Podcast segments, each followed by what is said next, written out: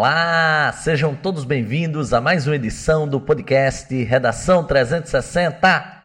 Sou o professor Mário Vitor e hoje nós vamos conversar um pouco mais sobre inclusão digital. Antes, eu gostaria de chamar a sua atenção para várias novidades que esse programa vai trazer para você a partir dessa edição, dessa semana. Primeira novidade é o lançamento do Redação 360 no YouTube. É, o Redação 360 no YouTube estará no canal Na Reta do Enem. Uh, o nosso programa ele está se transformando num, num sustentáculo, mais um dos tentáculos, no caso, do Na Reta do Enem. Você já deve conhecer, você já deve ter assistido algum aulão, deve ter participado, ou pelo menos ter recebido alguma informação sobre o Na Reta do Enem, que agora lançou inclusive o seu curso de revisão. A revisão na Reta do Enem começou na semana passada no dia 19 de outubro e vai até a última semana, no caso, a última sexta-feira antes do último dia de provas do Exame Nacional do Ensino Médio, lá em janeiro. Então, quer conhecer um pouco mais? Você deve seguir a página arroba na reta do Enem no Instagram, tá bom? Só que antes de tudo isso, antes de a gente chegar no tema de hoje, né, na inclusão digital, eu também gostaria de chamar a sua atenção para o tema da redação da semana. Ele já está no nosso site redacal360.blog.br desde a segunda-feira e você pode acessar tanto esse tema de redação, inclusão digital, quanto os outros temas semanais desde o mês de março até o momento. Então, mais uma vez, acesse o site redacal360.blog.br. Agora, sem mais delongas, nós vamos trabalhar um pouco mais, debater um pouco mais sobre a questão da inclusão digital no nosso país. E para isso a gente recebe um convidado ilustríssimo, o meu querido amigo Glauber Dourado, da empresa Dourado Comunicações, que vai deixar aqui sua chancela, que vai trazer aqui para nós muitas informações interessantes. Antes da gente começar a entrevista e até chegar ao editorial, meu querido Dourado, gostaria de trazer você aqui para a nossa conversa. Sabe você deixar uma mensagem inicial para o nosso público? Meu bom dia, boa tarde boa noite.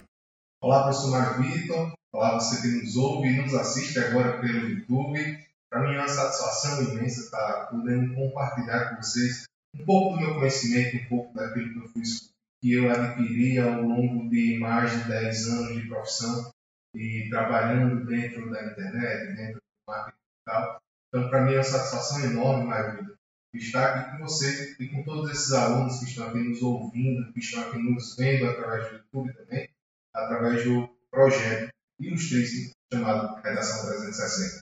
Vamos lá.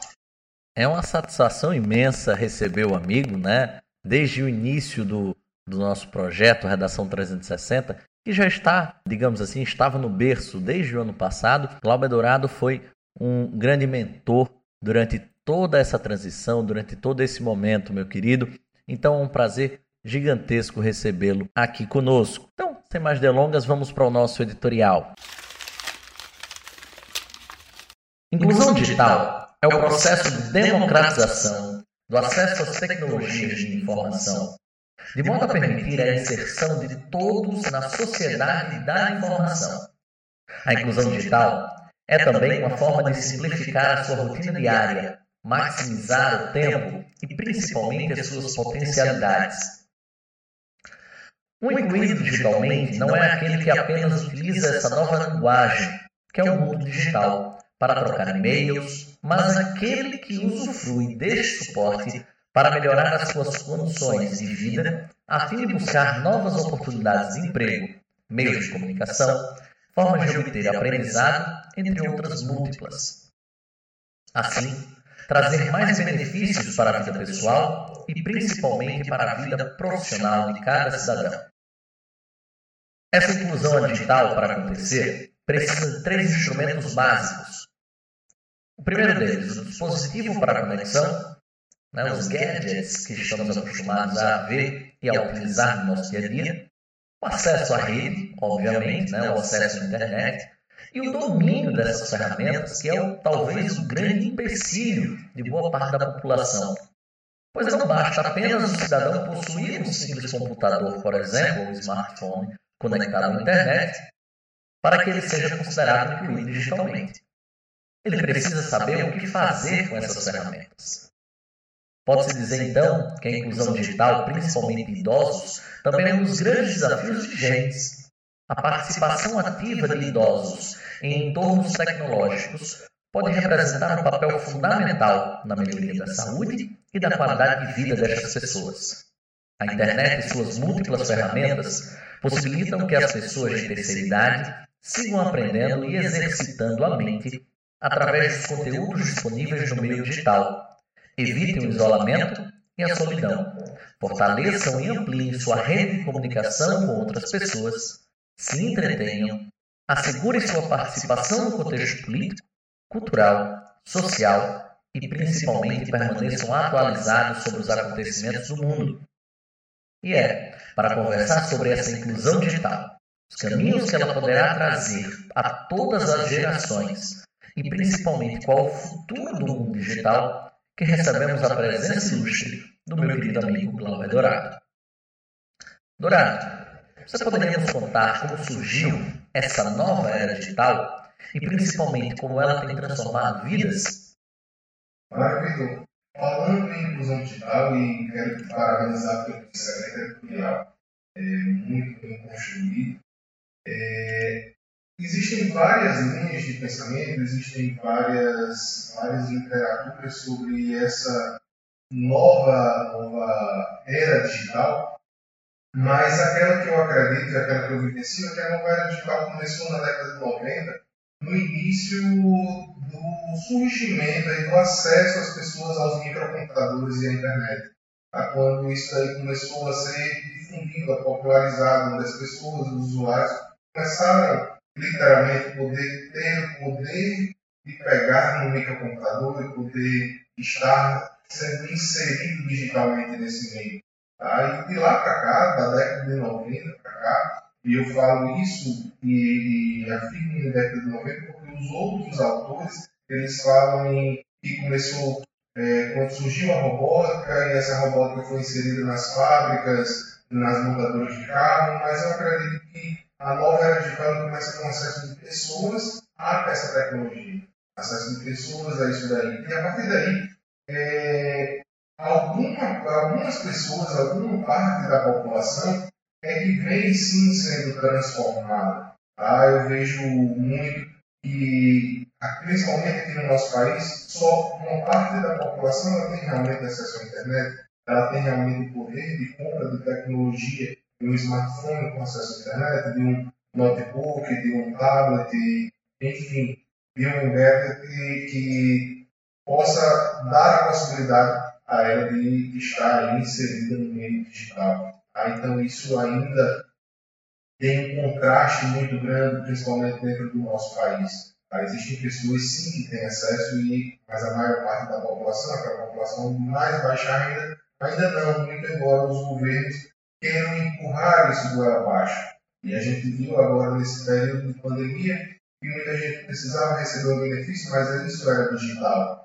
E elas, como não tinham acesso a esse, esse meio tecnológico, então elas ficavam impossibilitadas de estar inseridas digitalmente e poder receber um simples benefício. Tá? Então, essa transformação de vidas, ela ocorre, ocorre sim, certo? mas não para toda a população. Tá? Eu digo que até para um pouco mais de 50% da população brasileira, certo? Mas é preciso que a gente ainda evolua muito nesse aspecto. Tá? Estamos ainda engatinhando isso aí. Muito interessante aí, duas coisas que você trouxe. A primeira delas, essa questão do auxílio emergencial. Inclusive, no momento de pandemia, eh, gerou diversos atritos e conflitos, principalmente porque estávamos em isolamento e tivemos filas quilométricas Brasil afora, justamente porque as pessoas ou não estavam incluídas digitalmente ou ainda são analfabetas funcionais, digamos assim, nesse, nesse quesito, se assim a gente puder, puder afirmar. E um outro gancho que eu gostaria de, de trazer aqui, Dourado, que conflui bastante com um tema que a gente já debateu no podcast, no episódio 11 do nosso podcast sobre energia, é que aproximadamente 5 milhões de brasileiros não têm acesso à energia elétrica. Não é que eles não têm acesso diário, eles simplesmente nunca tiveram acesso à energia elétrica. Parece ser um número muito pequeno, 2,5% da população. Só que na verdade é um número gigantesco. Novamente, números frios, 5 milhões de pessoas. Quando a gente abrange né, essa população que nunca acessou a internet no Brasil, nós chegamos a um número de 87 milhões de pessoas. E aí eu pergunto a você, fugindo até um pouquinho do nosso roteiro, onde estão essas 87 milhões de pessoas, meu amigo? Essas 87 milhões de pessoas é incógnita, assim, descobrir de fato onde elas estão inseridas, mas é, hoje a gente tem um artifício que a tecnologia nos possibilita todos os algoritmos digitais, os algoritmos de, de rastreamento de pessoas, é, dos mapeamentos diários, onde a gente consegue, por um lado, é complexo a gente identificar quem são exatamente essas pessoas, mas por outro lado, já existem empresas que dominam muito mais a tecnologia do que a gente, muitas vezes imaginam e eles realmente sabem. Então a gente é difícil de saber, mas muitas vezes são, isso é oculto. Eu dei até uma imersão há um tempo atrás e essa imersão falava do Instagram aí em uma determinada hora da, da imersão, é, eu mostrei para eles de fato como funcionava o código, como funcionava, como as empresas manipulavam essa população. E aí elas começam a vender a gente como Elas sabem quem é, sabem onde estão e conseguem nos manipular. Você paga. Então, isso entra dentro da transformação digital a gente, se não está consumindo alguma coisa, a gente se torna um produto deles. Tá? Então é algo muito mais denso, muito mais complexo, muito mais é, que a gente precisa evoluir, amadurecer e se aprofundar. Interessante, Dourado, principalmente por um ponto que, que abrange tudo. Né? Mais uma vez, pegando o gancho na sua fala, você utilizou o termo manipulação. E, e é interessante que essa, essa internet, né, essa rede como todo, o meio digital, ele também pode ser utilizado bastante para esse tipo de vivência, de manipulação de ideias, de pensamentos, de informações. Eu acho que isso abraça muito, principalmente uma área, que é a área do mercado. E essa área do mercado, ela é interessante por quê? Porque antes, né, digamos assim, século XX, século XIX, o mercado significava feira, uma feira comunal, ali, você ia ali no Alecrim, lá perto de casa, comprar lá sua fruta, sua verdura, e o mercado era aquilo, ou aparentava ser aquilo. Hoje temos as feiras, só que as feiras estão completamente digitalizadas. Você poderia falar um pouco mais sobre essa economia digital, sobre esse mercado digital para o nosso público? Hoje é, existe uma digitalização das feiras, vamos dizer, nesse sentido é, eu saí dos mercados convencionais, onde eu tinha um ecossistema social ali criado de compra e venda, mas as pessoas muitas vezes não iam para lá simplesmente para comprar ou para vender. É, elas iam lá para interagir. Eu lembro que tinha amigos que diziam, ah, eu adoro ir no sábado na feira do Alecrim. Eu ah, você faz sua feira lá? Não, eu vou para ver pessoas. Eu vou para ter contato com pessoas. Eu sou uma pessoa e onde eu tenho mais ideias é dentro do supermercado, né? Na feira ali do sul, eu ando por ali. E por que eu faço isso? Porque ali eu vejo comportamentos, ali eu vejo pessoas negociando, ali eu vejo estratégias sendo criadas, ali eu vejo ideias de negócio. Então, comportamentos sociais, então, ali é, é, é a minha pesquisa, é o meu campo.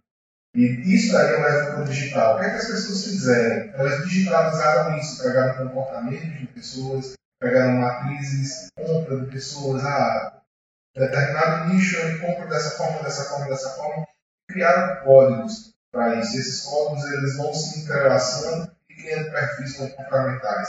E aí eles conseguem nos manipular, por quê? Porque ele tem esse acesso e tem esses dados da maior parte da população. E vão ser com poder de compra, como as grandes empresas e querem inserir algo no mercado, você chega e diz, ó, oh, eu tenho tanto para investir e quero que você manipule 1% do mercado a meu favor.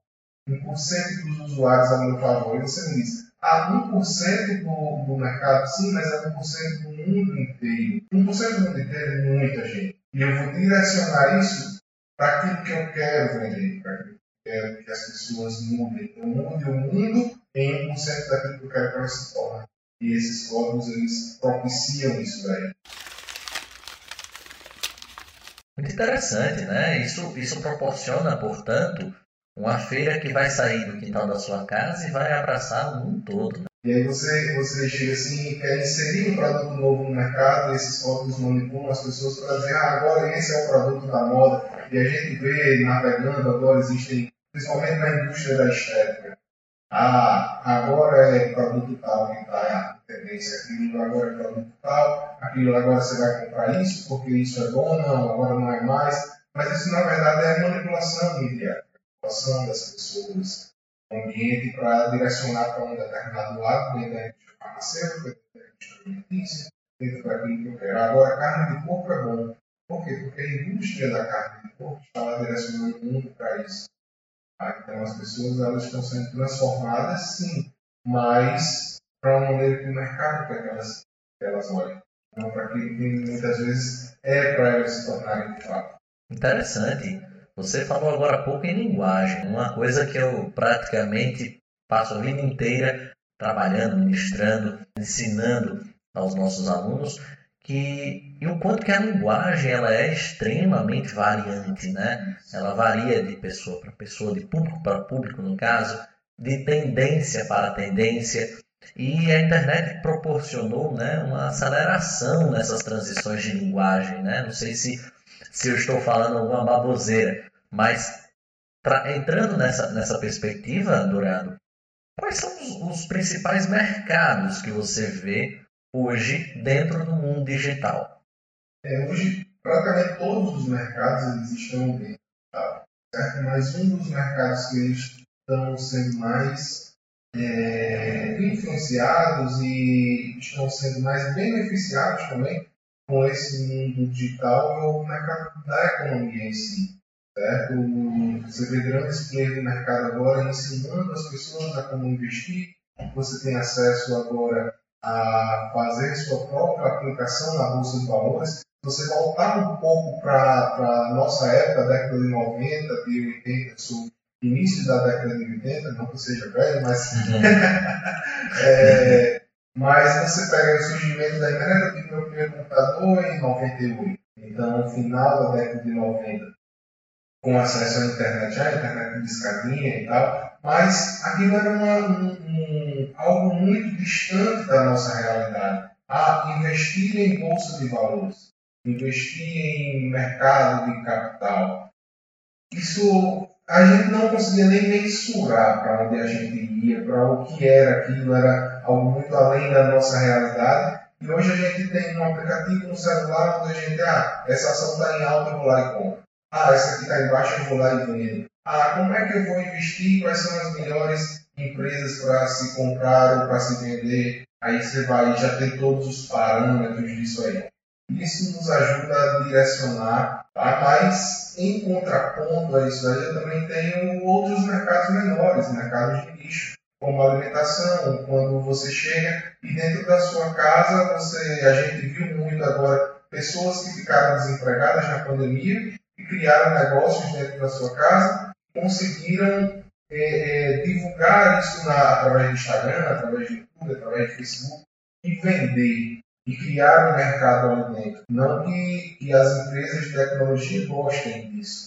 Tá? Eu vou ser bem mais específico, entrando um pouco mais dentro do que é um, um, uma rede social. É um novo jornal.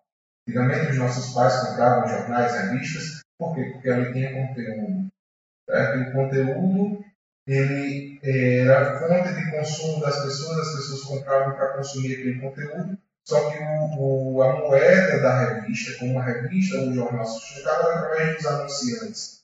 Então, aquele conteúdo estava ali como uma isca. Aquele conteúdo estava ali só para atrair mais pessoas. Então, quanto melhor fosse o jornal, a sua revista, mais pessoas iam consumindo e mais pessoas, mais empresas estariam anunciando.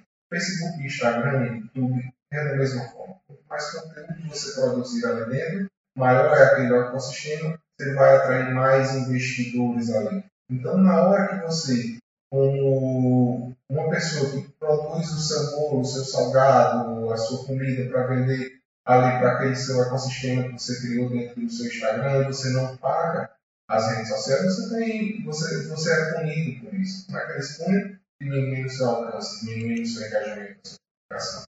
Então, os mercados crescem, mas ao mesmo tempo, o mercado maior, que é quem domina a tecnologia, quem domina a linguagem, ele cria barreiras para você não e até, é, não crescer tanto, você ir só até determinado.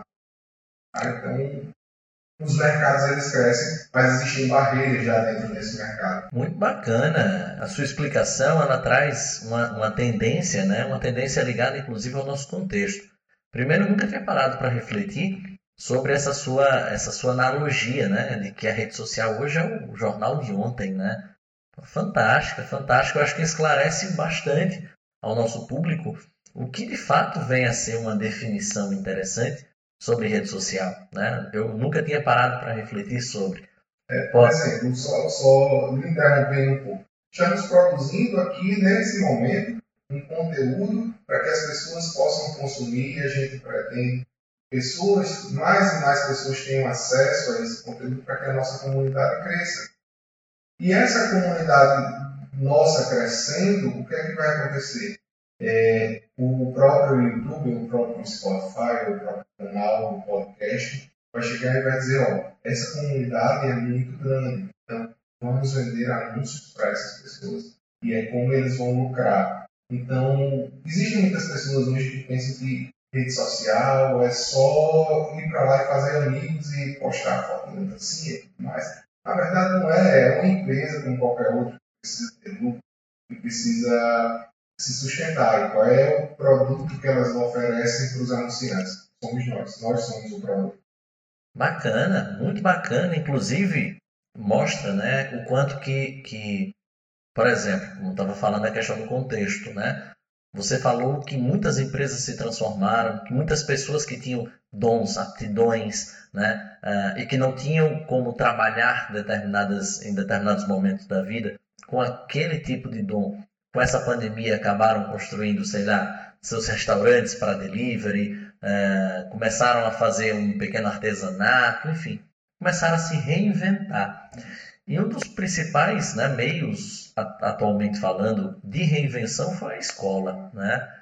A escola que nunca, nunca, digamos assim, tem olhado com este olhar para a educação à distância. Né? A gente percebe que as escolas brasileiras elas demoraram muito a implementar o hibridismo da educação. E é sobre isso que eu gostaria que você falasse agora. Como é que vai ser? Uh, qual é a tendência, principalmente, da EAD, do ensino à distância e principalmente das escolas tradicionais, novas, modernas, enfim? Isso é uma pergunta, Marco, porque a gente começa a fazer algumas comparações. Né?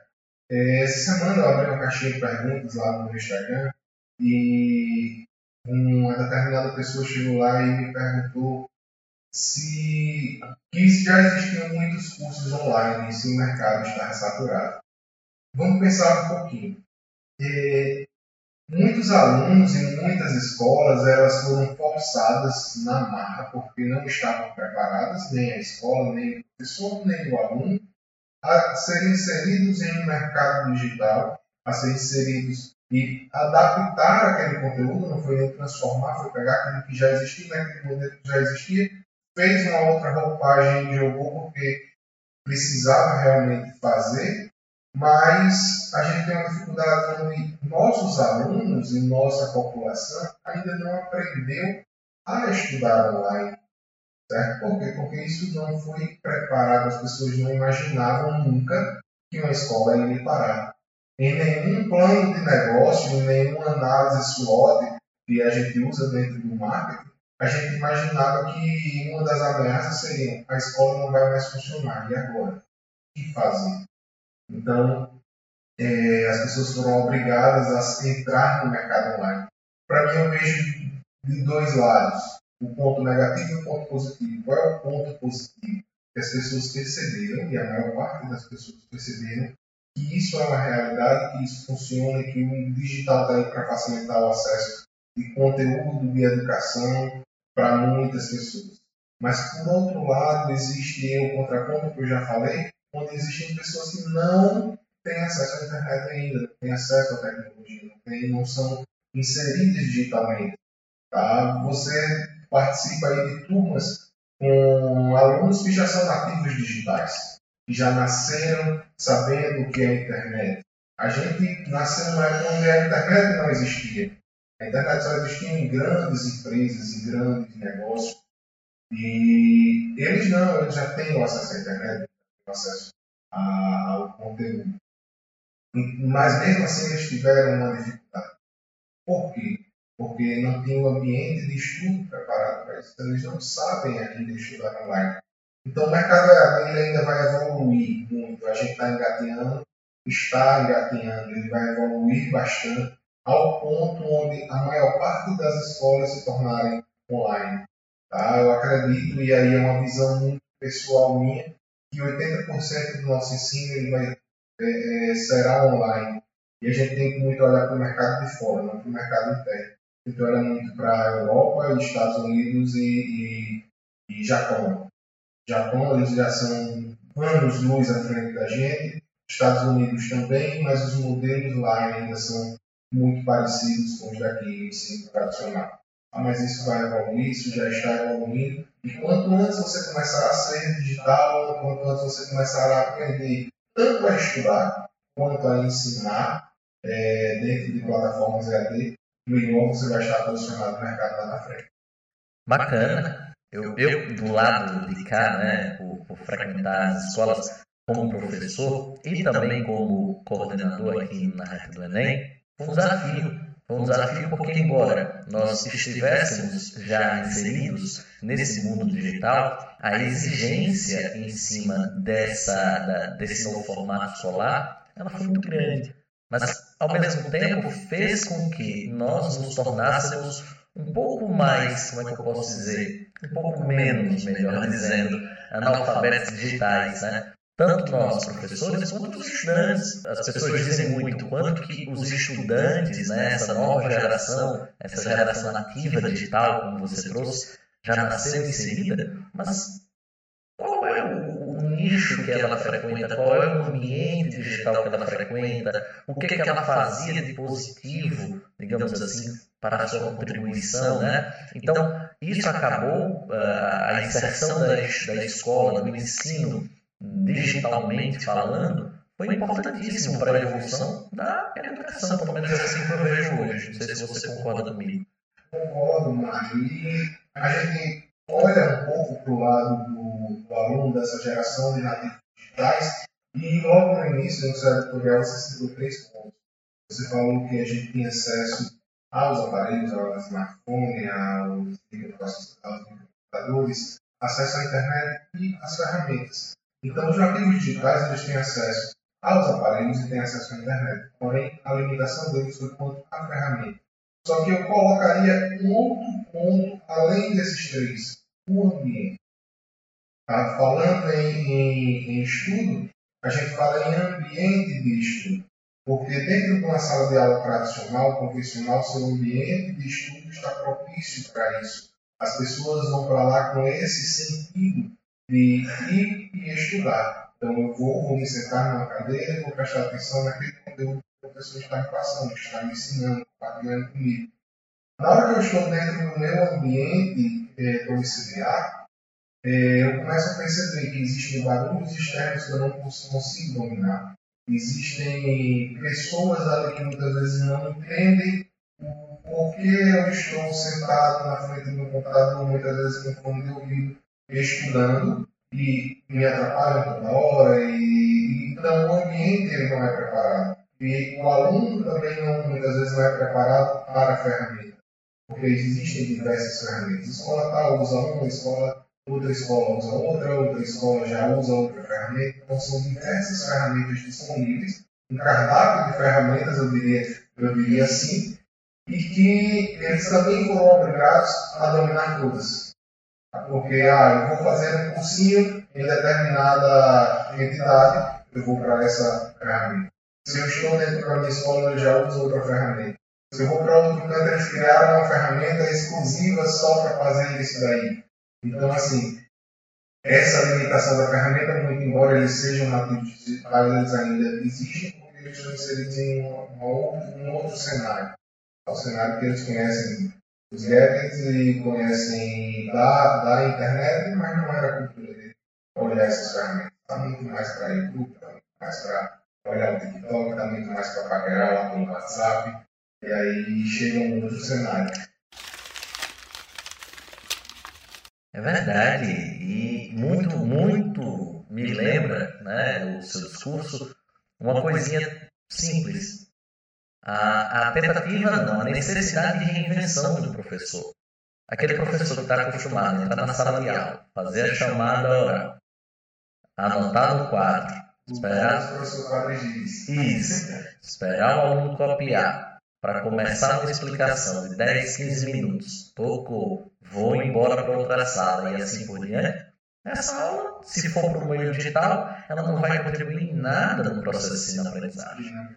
E o quanto que, que isso meio que, que motivou né, muitos professores a se transformarem, a se reinventarem, muitos alunos também a se reinventarem no processo de ensino, né, principalmente de estudo, de rotina, que é muito, muito mais difícil você ter uma rotina dentro da sua casa com diversas, digamos assim, uh, formas de, de, de desfoque, né? Distrações. Distrações, obrigado, a palavra tinha me fugido. E, e, na escola não, na escola ou ele vai prestar atenção, ou ele vai olhar para o relógio que está aqui na parede, esperando tocar para poder ir embora. Então, é, é muito interessante a gente perceber essa forma de reinvenção.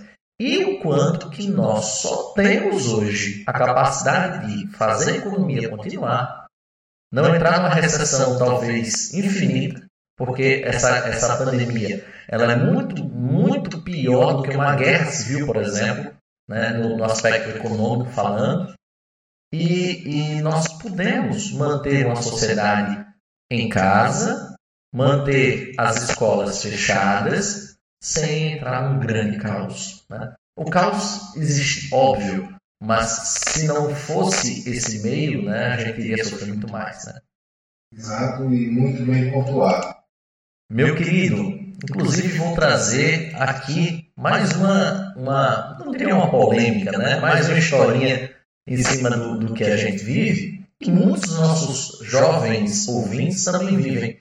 Que é a questão, por exemplo, Deve ter um tio, uma tia, um avô, uma avó que tenta se inserir nesse mundo digital e que sofre bastante para aprender, principalmente para conseguir de fato né, não ser manipulado né, pelas informações e afins. E eu tenho né, uma avó que se inseriu, né, ou tenta se inserir a todo custo nas redes sociais, sofre bastante, por sinal, porque não se, nunca existiu, digamos assim, uma política de inclusão de idosos em relação à mídia social, às redes sociais.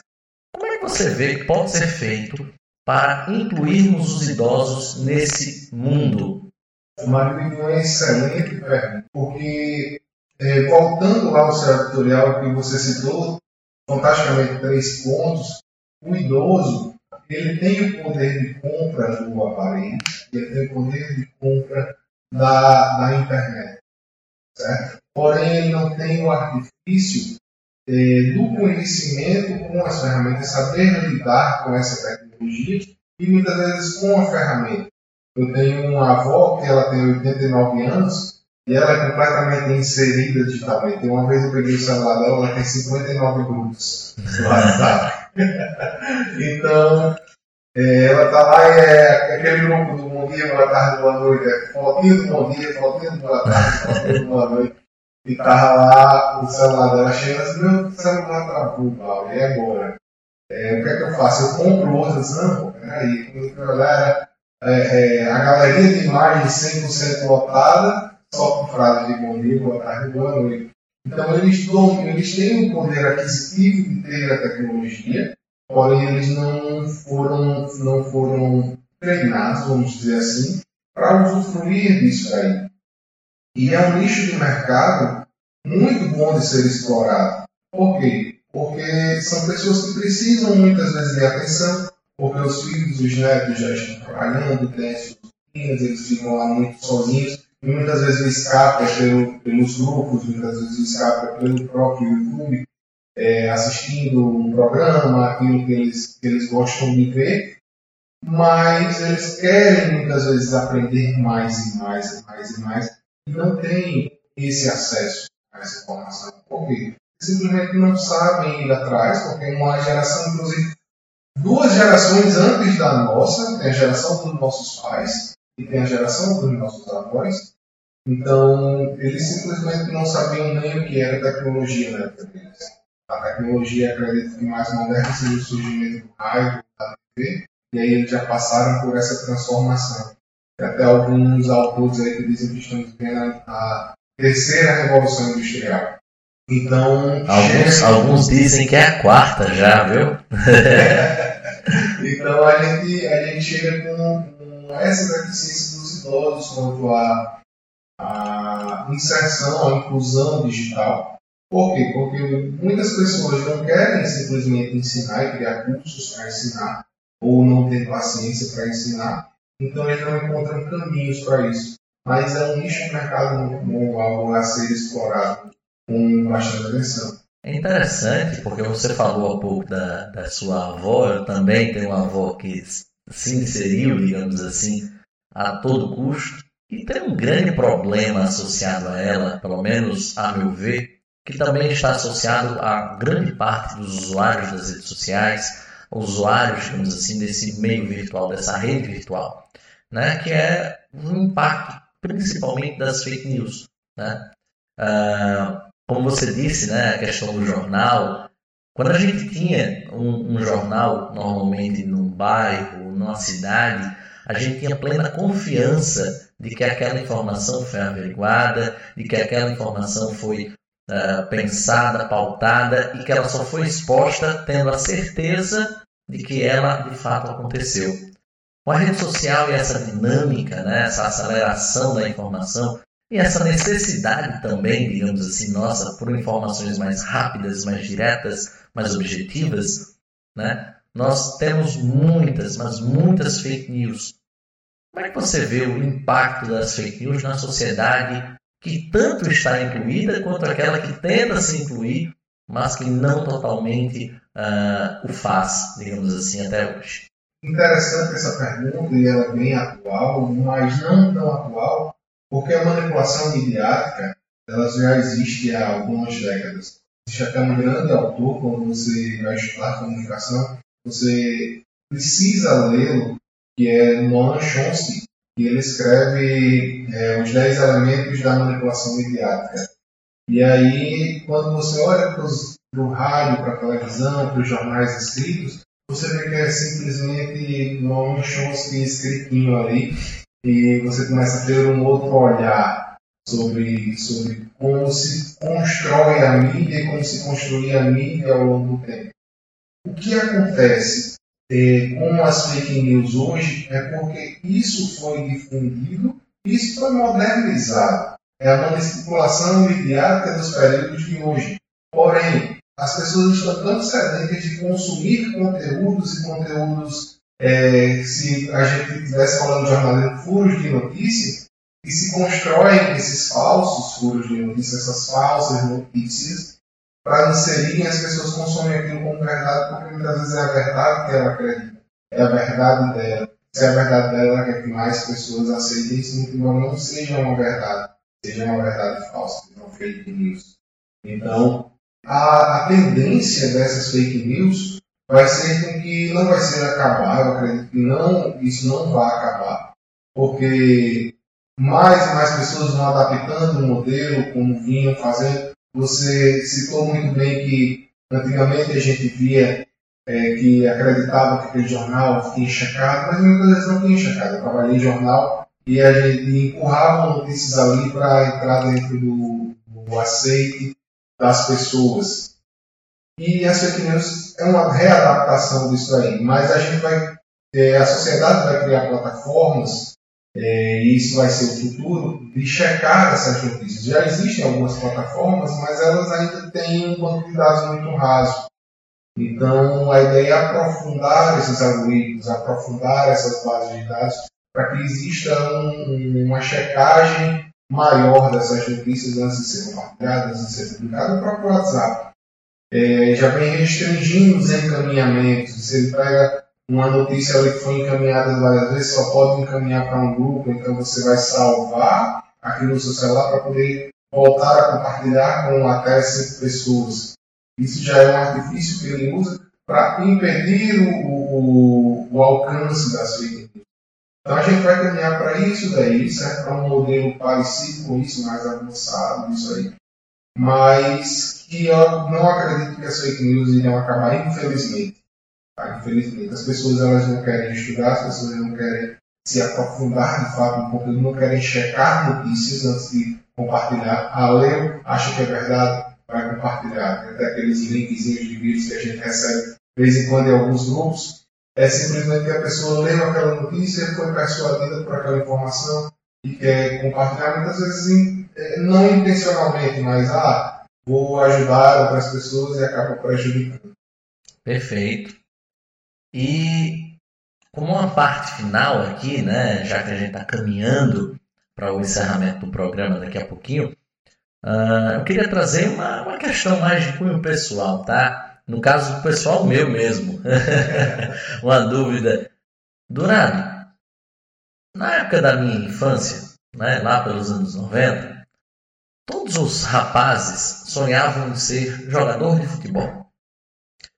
Hoje, né, crianças de 7, 8, 9, 10 anos sonham ser youtubers, tiktokers e outras coisas mais, né, gamers, né, é, e outras funções mais que a internet meio que proporciona. O que, é que você pensa disso? O que, é que o mercado pensa disso?